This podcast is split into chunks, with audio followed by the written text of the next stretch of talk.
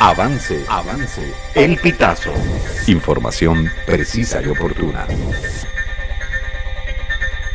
Diosdado Cabello rechaza el comunicado de la conferencia episcopal sobre el referendo. En medio de un discurso en Apure, el primer vicepresidente del Partido Socialista Unido de Venezuela, Diosdado Cabello, rechazó este jueves 23 de noviembre el comunicado que emitió la conferencia episcopal sobre el referendo del Esequibo, en el que pedía que esta consulta no sea usada como medio de presión a los ciudadanos. El político oficialista aseguró que, actualmente en el país, nadie habla de otra cosa que no sea el referendo del Esequibo, previsto para el domingo 3 de diciembre.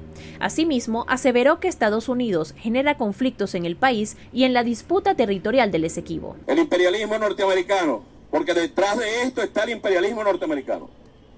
Sus aliados del Reino Unido, los piratas de toda la vida, los ladrones de toda la vida, que se han encargado de robar pueblos, disfrazan a un ciudadano y lo ponen de jefe de Estado allá en, en Guyana y ordenan a una transnacional petrolera que les pague el sueldo y que hagan todo lo que tengan que hacer para generar conflictos contra Venezuela. Venezuela no quiere guerra con nadie.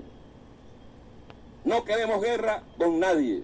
Pero el territorio de Venezuela es de Venezuela no es de nadie más. Durante su discurso, Cabello reiteró que desde el gabinete de gobierno de Nicolás Maduro no reconocen a la Corte Internacional de Justicia como órgano competente para decidir la disputa territorial.